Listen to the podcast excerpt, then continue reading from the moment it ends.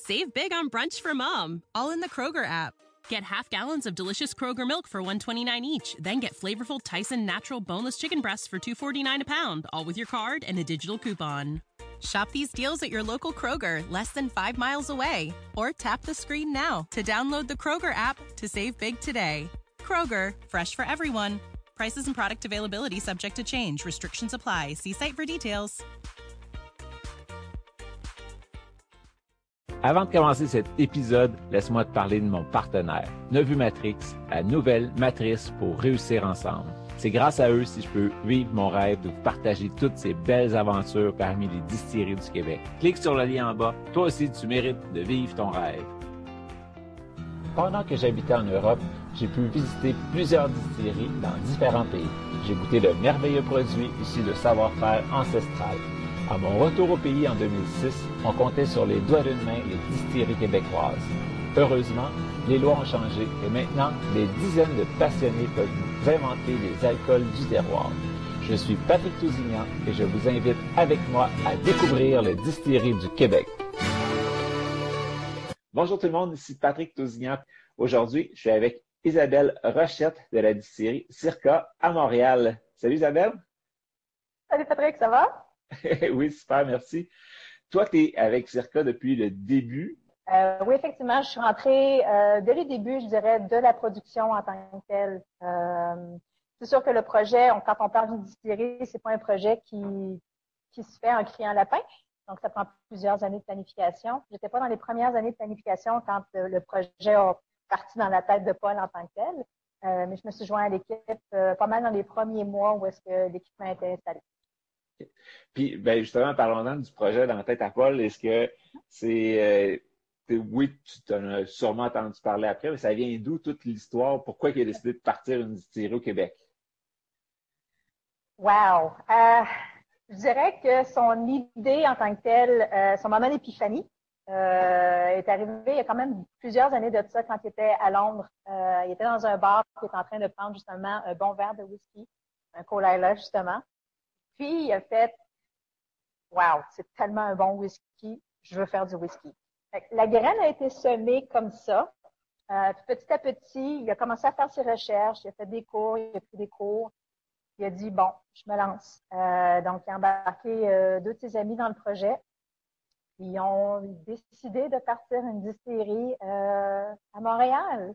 La raison pourquoi est-ce qu'ils ont décidé de partir ça à Montréal, ben, un, il habite ici. Euh, deux, il y a aussi, c'est l'énergie, la créativité de Montréal en tant que telle, que pour lui, ça résonnait beaucoup avec lui. Euh, donc, il voulait vraiment ramener, euh, on pourrait se dire, la gloire du whisky à Montréal, parce qu'il y a plusieurs années de ça, on s'entend.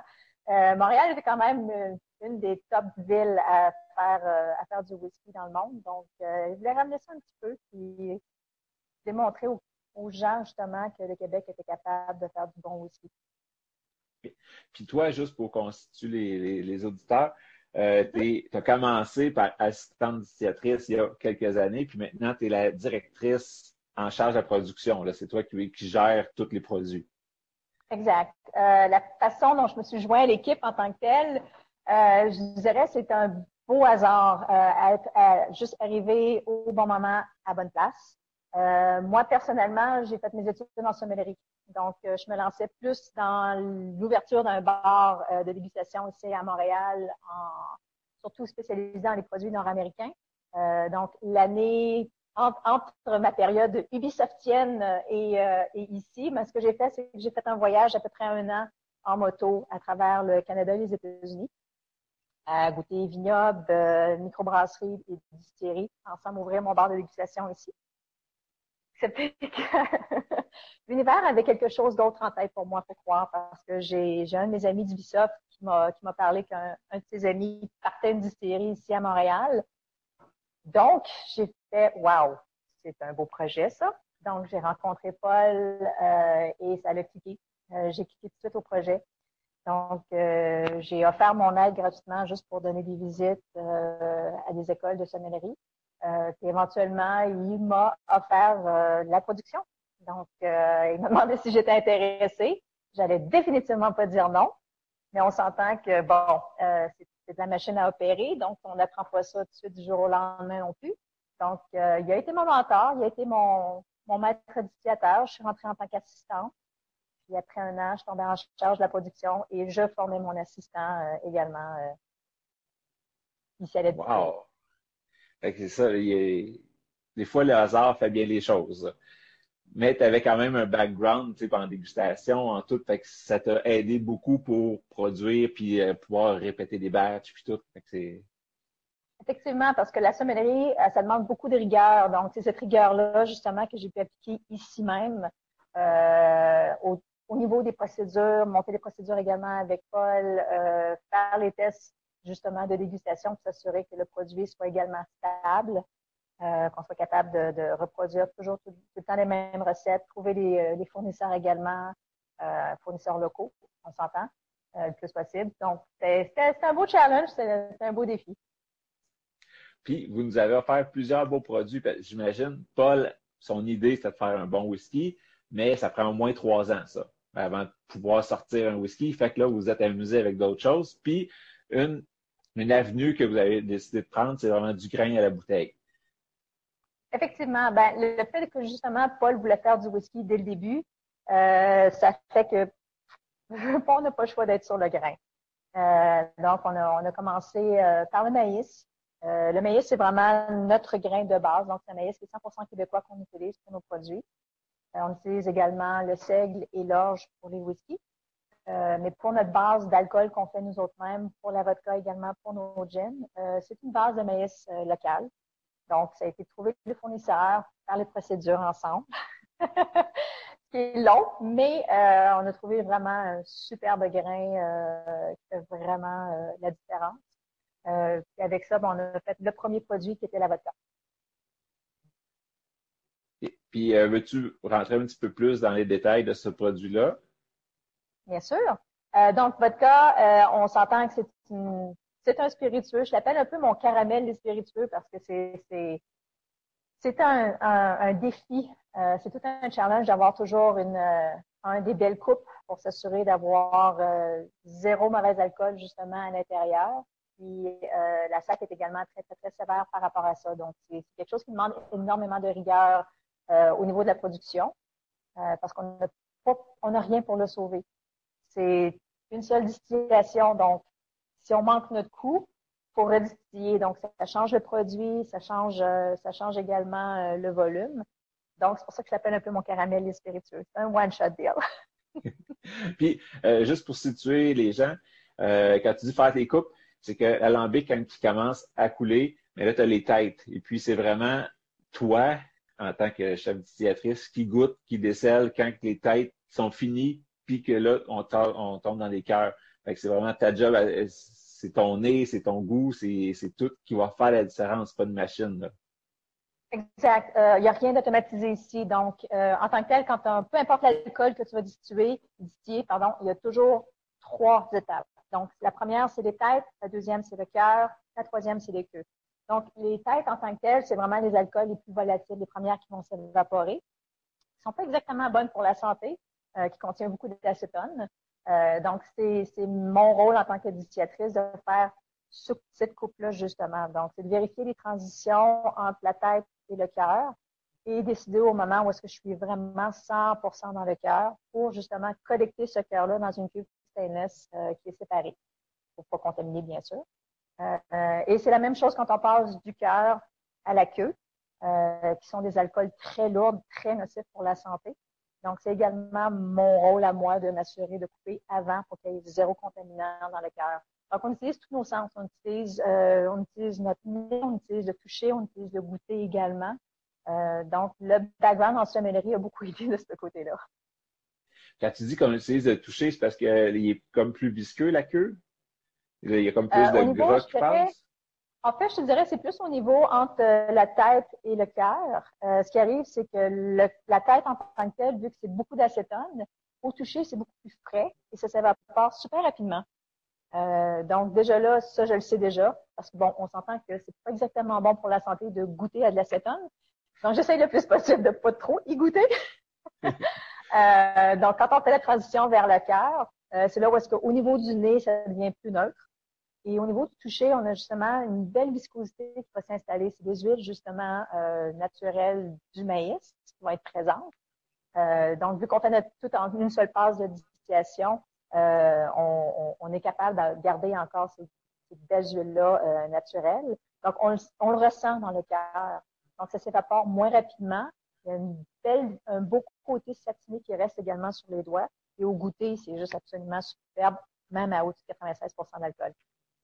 Puis pour réussir à faire ta vodka en une passe, c'est parce que tu as mm -hmm. plusieurs plateaux. Vous avez combien de plateaux? Au niveau des plateaux, euh, j'ai la chance de ce côté-là. Euh, on, on a une superbe grosse colonne euh, de 20 plateaux. Et on a une petite colonne à côté que normalement on utilise pour le whisky qui en a quatre. Donc, quand on fait la vodka terroir, on les utilise les deux colonnes en même temps. Donc, ça nous fait 24 plateaux, qui fait malheureusement pour notre vie sociale une ronde d'à peu près en 20 22 heures. OK. Fait quand tu passes ça à 10 heures le matin, tu finis comme à 8 heures le lendemain matin. En fait, en fait, quand on la part, moi, je la pars à 6 heures le matin. Mes journées okay. commencent à 6 heures le matin. Euh, quand on fait la ronde de vodka, Paul va la terminer vers 2, 3 heures, si c'est pas 4 heures le lendemain matin. Donc, on fait un petit chassé croisé dans ce temps-là. Je commence, puis c'est lui qui termine la journée. Oui, parce que 22 heures d'affilée, c'est pas euh, pour la santé, on parlait d'acétone tout qui est pas bon, mais pas dormir non plus, c'est pas bon. Là. Effectivement, c'est quand même assez difficile à maintenir. Euh, les grosses journées de 18 heures, euh, c'est déjà pas pire, mais à 22 heures, c'est pour ça qu'on le fait à deux. Puis, euh, cette vodka-là, son nom en SAQ, c'est quoi? C'est la vodka terroir. terroir. la raison du nom en tant que tel, c'est qu'on voulait représenter le terroir québécois qui on s'entend, le terroir, quand on utilise le terme, beaucoup de personnes pensent que c'est juste la terre, mais c'est la terre, c'est le produit justement, les matériaux, c'est l'environnement, ce sont les personnes qui, travaillent dessus, c'est également l'éducateur, donc ça comprend un petit peu tout, euh, d'où la raison du nom. Et puis là, une fois que tu as ta vodka, là, à partir de ça, tu peux créer aussi ton gin, qui est le circa sauvage. Exact. Euh, cependant, on, on utilise deux, deux, méthodes différentes euh, pour faire notre vodka qu'on utilise de base. Donc, la vodka terroir, c'est celle qu'on utilise les deux colonnes, donc celle qui prend 20 heures. Elle, en une seule passe, on, on la passe de, de 40% euh, qui est notre petit vin, donc l'extraction du, du, grain, un petit vin donc de 30-40% Et en une seule passe de distillation, on l'amène à 96,4. Cependant, quand on fait notre base de vodka qu'on utilise pour nos gins, on utilise seulement une colonne, pas les deux, et on l'amène à 96% Petite différence, euh, très, quand même assez légère au goût, mais nous autres, on, la connaît, mais euh, ça fait aussi qu'on a une run qui passe de 22 heures à 14 heures, un petit peu plus vite. Euh, donc, on l'utilise justement pour faire notre base pour nos gins. Et puis, euh, peut-être un petit goût de céréales qui reste à peine, mais un petit peu plus que dans la vodka. Exact. Donc, un goût qui est un petit peu moins, parce que quand on fait notre vodka, justement, du fait qu'on l'amène en une seule fois à 96,4, on a quand même un, goût quand même assez rond, assez butterscotch qui reste euh, grâce aux levures. Euh, c'est sûr qu'en la mettant à 96% on perd un petit peu plus ce côté butterscotch. Là. Il est encore présent, mais il n'est pas aussi présent que dans notre vodka terroir. Donc, c'est pour ça qu'on on, on, on le fait justement jusqu'à 96 parce qu'on sait qu'on va le redistiller et qu'on va mettre des aromates à l'intérieur. Okay. Et puis, ben, justement, on est rendu à la partie aromates.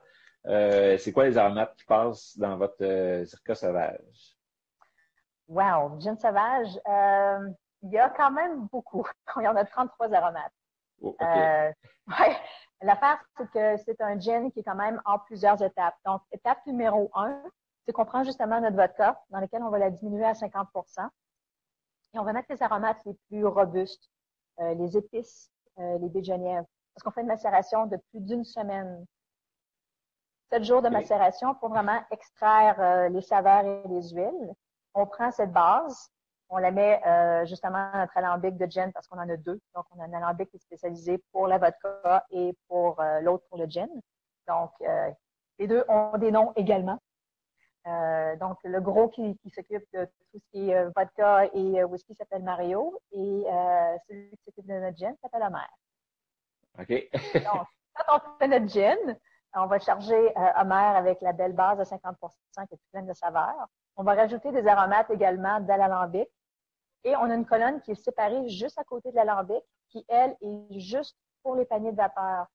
Donc, quand je parle de paniers de vapeur, en fait, c'est une extraction qu'on va faire. Ce sont des paniers qui sont perforés, dans lesquels on va mettre les aromates les plus fragiles, tout ce qui est plantes, tout ce qui est fleurs, euh, certains fruits également, les aiguilles de pin. Donc, on va les mettre à l'intérieur. Ce qui va arriver, c'est que la vapeur va passer justement de l'alambic à cette belle colonne-là, va passer à travers toutes les aromates et naturellement, on va extraire les huiles et les saveurs. On recondense le tout et c'est notre dry gin.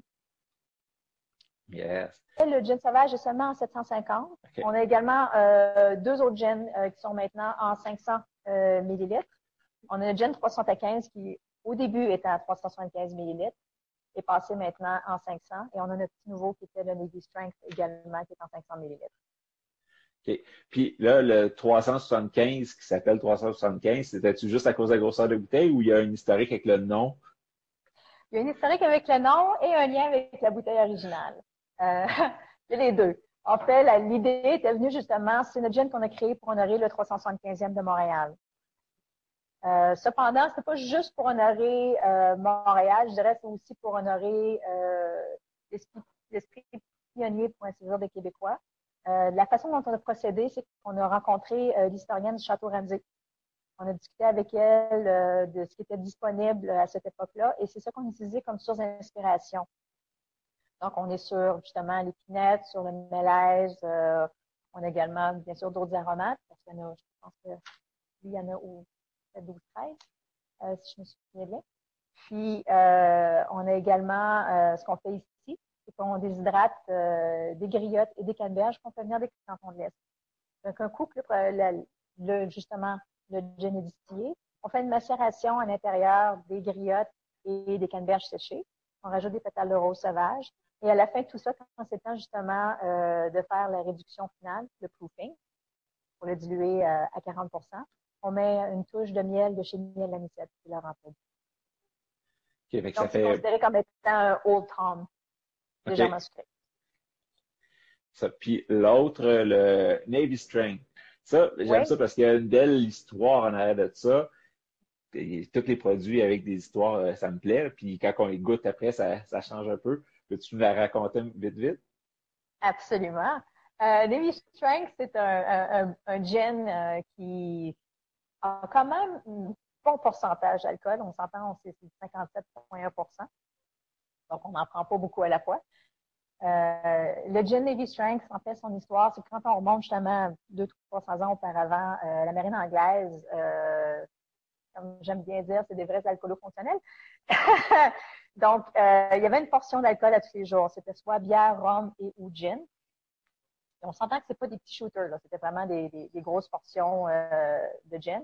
Donc, ce qu'ils faisaient, c'est qu'ils mélangeaient soit le gin, euh, les officiers mélangeaient soit le gin avec un cordial de l'agrumes contre le scorbut, ou ils mélangeaient justement avec de la quinine contre la malaria. Joint l'utile à l'agréable, pour ainsi dire. Euh, mais si on remonte à 200-300 ans, le stainless, ça n'existait pas. Donc, comment storer ces, ce beau gin-là? En barrique c'était que la barrique en tant que telle était souclée avec la peau de canon. Les barriques ont tendance à couler et ont tendance à briser. Donc, on veut s'assurer que la peau de canon s'allume. C'est quand même assez important pour la sécurité des navires. Donc, euh, il y a un certain taux d'alcool qui le permet et c'est le fameux 57,1 et à cette époque-là, on s'entend, c'était pas euh, l'ABV, c'était pas la mesure d'ABV en tant que telle était, pas la même. Ce qu'ils utilisaient, eux autres, c'était le mot proof. Donc, à l'époque, c'était vraiment ce qu'on appelait le 100% British proof, qui était 100% sûr que le tout allait s'allumer. Donc, la façon dont ils procédaient justement pour le tester, pour s'assurer que justement euh, les barriques ne soient pas trop diluées, euh, c'est quand les barriques arrivaient, ils prenaient un petit morceau, un, petit peu de, poudre de canon, mettaient le gin dessus et l'allumaient. Si la poudre de canon s'allumait, la barrique était acceptée la poudre de canon ne s'allumait pas, la barrique était refusée. Donc, nous autres, la façon dont on a procédé, on a fait une toute autre recette. Euh, toutes nos jeans sont toujours des recettes originales. Euh, donc, on a voulu justement faire honneur à ces beaux cordiaux-là. Euh, donc, on a créé une recette qui était beaucoup plus sur le côté agrumes, avec également des notes de citronnelle, donc avec une macération. Puis on voulait avoir justement quelques notes initiées en arrière-plan. donc, beaucoup plus sur, sur, l'anis que par rapport à notre gin sauvage et notre gin 315. Et bien sûr, ben, on a voulu faire honneur justement aux barriques dans lesquelles c'était entreposé. Donc, on a arrondi le tout dans nos barriques de whisky de maïs pendant à peu près deux mois. Donc, ça fait un gin qui est quand même haut en alcool, mais qui est très doux, qui n'est pas agressif. Donc, euh, c'est pour ça que je l'appelle un petit peu mon ninja gin. On s'en rend compte juste après. Avez-vous fait le test avec la poudre de canon? Je ne l'ai pas fait avec la poudre de canon, je vais être honnête. Euh, c'est pas exactement le truc qui est facile à avoir. Euh, puis euh, faire exploser quelque chose pas d'une distillerie, je sais pas, ça ne me tente pas vraiment. Je sais qu'éventuellement, on va sûrement faire un test, euh, peut-être aller chercher euh, de la poudre justement pour charger les, les, les, revolvers, des trucs du genre. Je sais pas encore, mais on va sûrement tester ça à un moment donné. Ailleurs. ouais, pas, pas, dans la distillerie, c'est sûr. non, non, non, Mais justement, c'est le temps de la chasse en ce moment, là, la poudre noire puis tout, mm-hmm. fait que euh, il doit y avoir moyen de faire quelque chose. sûrement, sûrement. Euh, là, après ça, vous avez sorti aussi pour la fête des pères en 2020 un whisky, votre premier whisky qui était prêt. En fait, le whisky euh, est sorti en décembre 2019. On l'a sorti pour Noël 2019. Il est sorti, l'événement du lancement a été fait le 23 décembre 2019. Euh, C'est notre premier whisky qui était le premier 100% euh, seigle.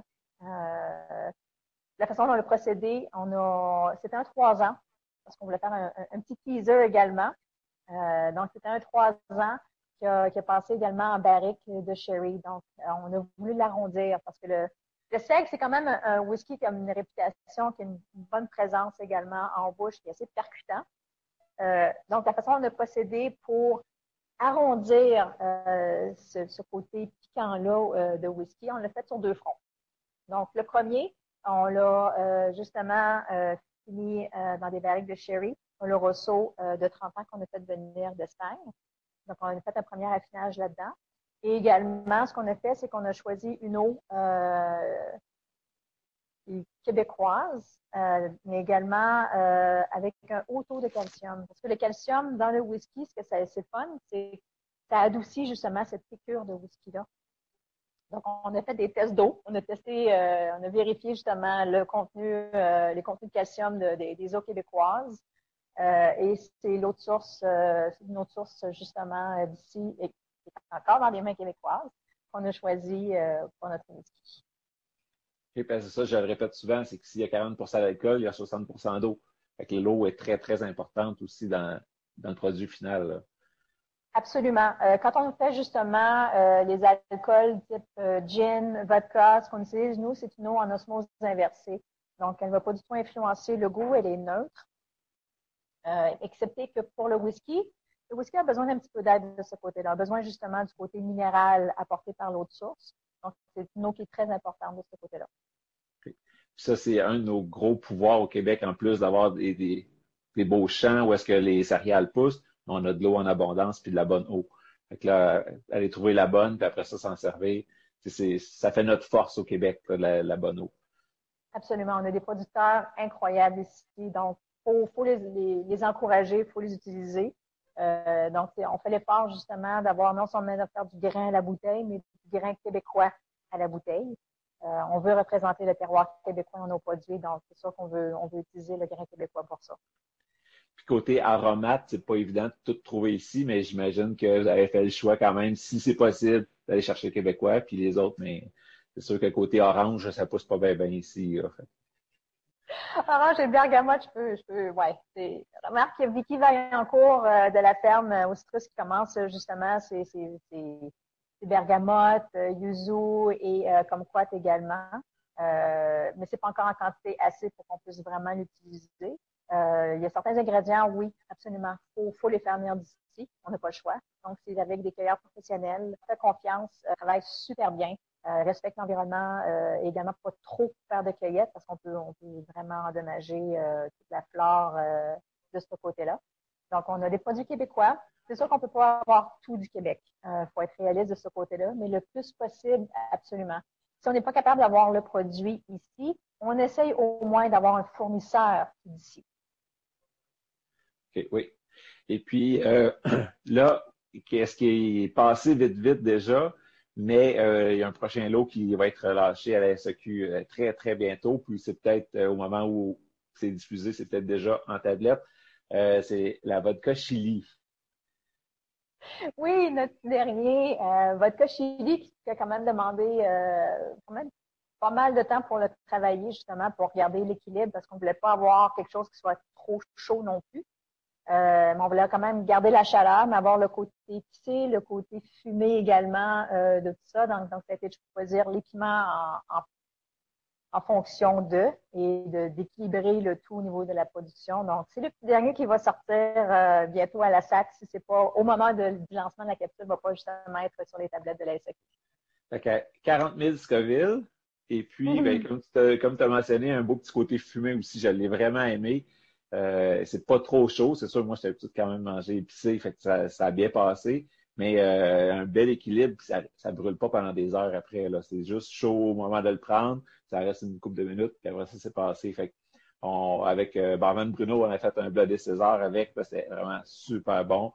Euh, puis est-ce que toi, euh, tu vois d'autres utilisations là qui deviennent euh, que tu ah, vas essayer dans d'autres choses? Et ça, c'est pas juste pour la vodka chili, c'est pour tous les alcools. J'adore faire de la bouffe avec les alcools. Donc, que ce soit euh, tout ce qui touche pâtisserie, euh, dessert, euh, surtout là avec la vodka chili, je, ferais tellement une belle mollée avec ça.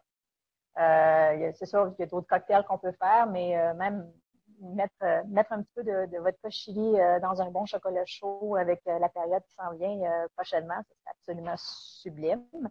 Euh, mais il va y avoir, il va avoir d'autres recettes de cocktails également euh, sur notre site, mais s'amuser avec, avec la nourriture, tout à fait. Puis, ben, justement, là, tu l'as nommé, il y a votre site, euh, le Facebook. Nomme-moi les places où est-ce qu'on peut facilement vous suivre. Donc, au point de vue plateforme, tout ce qui est Twitter, Instagram, Facebook, on est, on est là-dessus également vais honnête, moi, je suis plus production, donc c'est pas moi qui s'occupe de ces belles plateformes-là. Euh, ça, c'est Victoria. Dieu merci pour elle, euh, pour, nous de l'avoir. elle a la patience de faire, euh, faire tout ça parce qu'on est, on est quand même une petite équipe. Donc, on est, on est une équipe de quatre personnes. Donc, il y a Paul qui est, qui est le fondateur. Il y a Victoria qui s'occupe de tout ce qui est communication, marketing et événementiel pré-COVID. Euh, et il y a également euh, Daniel et moi qui s'occupent de la production. Daniel qui est mon assistant. Puis si on vous cherche sur Facebook, c'est vu pas les plus anglophones, c'est Circa Distillery, c'est pas Distillery Circa. Euh, bon, on, a mis, on a mis Circa Distillery parce que justement, ça marche autant en français qu'en anglais. C'est la beauté de la chose. Euh, mais oui, effectivement, euh, si tu mets Circa, même juste Circa, sur Facebook, ça va, ça va, ça va se rendre directement à la distillerie. Parfait. Puis euh, vous organisez aussi, ben, peut-être moins là à cause de la zone rouge, mais vous organisez des événements, des lancements, des visites euh, en, gang. On peut aller visiter. C'est le, truc qui me manque énormément en ce moment, je vais être honnête. Euh, depuis COVID, surtout là depuis qu'on est en zone rouge, on a arrêté toutes les visites. Donc, tout est arrêté de ce côté-là. Les gens peuvent quand même venir pour acheter sur place s'ils le veulent, mais on ne fait plus de visites pour l'instant. Euh, parce qu'auparavant, euh, ce qu'on faisait, c'est qu'on faisait justement des visites euh, trois fois par jour, le jeudi, le vendredi et le samedi. Donc, on faisait quand même des bons groupes qui allaient des fois de 12 à 15 personnes par, par plage horaire. Ça, c'est tombé sur la. Save big on brunch for mom, all in the Kroger app. Get half gallons of delicious Kroger milk for 129 each, then get flavorful Tyson natural boneless chicken breasts for 249 a pound, all with your card and a digital coupon. Shop these deals at your local Kroger, less than five miles away. Or tap the screen now to download the Kroger app to save big today. Kroger, fresh for everyone. Prices and product availability subject to change. Restrictions apply. See site for details.